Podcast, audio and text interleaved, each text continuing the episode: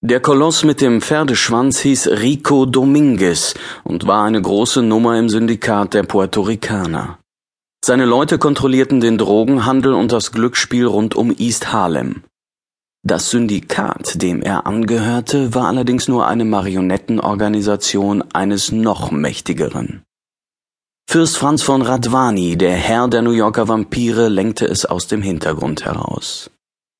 Seit einiger Zeit hegte der Fürst den Verdacht, dass ein wichtiger Mann im Syndikat zu den Feinden des Fürsten überlaufen wollte. Verdächtig oft hatte Dominguez E-Mail und Handykontakt nach Philadelphia gehabt, der Heimat von Radwanis schärfstem vampirischen Konkurrenten, einem gewissen Magnus von Björndal. Der Fürst hatte seinen Stellvertreter Chase auf den langen Dominguez angesetzt. Radwani wollte einen Beweis dafür, dass seine Theorie stimmte. Und er wollte Dominguez tot, für den Fall, dass etwas an der Sache dran war. Denn niemand, der im Dienste des Fürsten stand, wechselte ungestraft die Seiten, ganz egal zu wem auch immer. Chase war Dominguez lange genug auf den Fersen gewesen.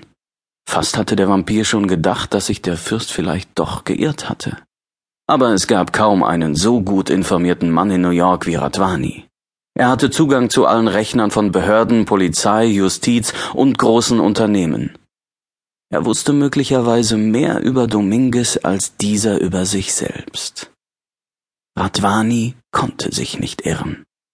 Schließlich war aus Dominguez Umfeld ein brandheißer Tipp gekommen, der Chase hierher zu den Piers gelotst hatte.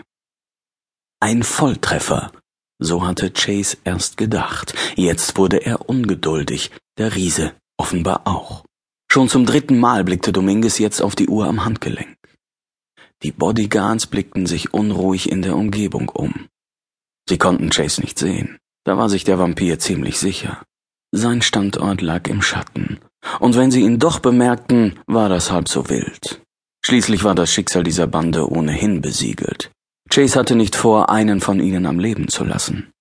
Und auf den großen Unbekannten, mit dem sich der Riese hier am Hudsonufer offenbar treffen wollte, brauchte er nur zu warten, um ihn auch noch erledigen zu können.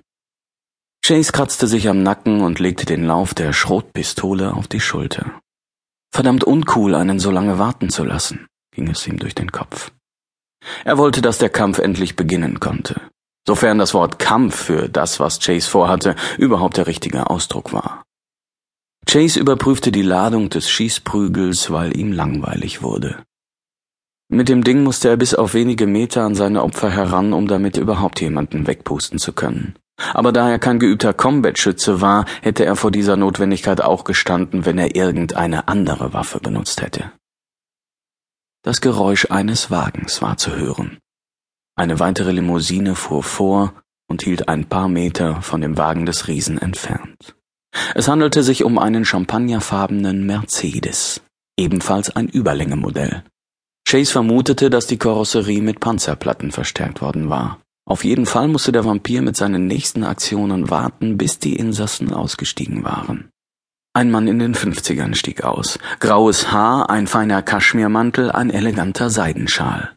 Jays Mund öffnete sich und er vergaß für einige Augenblicke, ihn wieder zu schließen. Scheiße, flüsterte er vor sich hin. Den Kerl kennst du doch. Dieses Gesicht. Die Zeit hatte ihn ganz schön ramponiert, aber einen Mann wie Jack Tardelli würdest du auch noch wiedererkennen, selbst wenn man sein Gesicht eine Weile mit dem Höllenfeuer angesenkt hätte.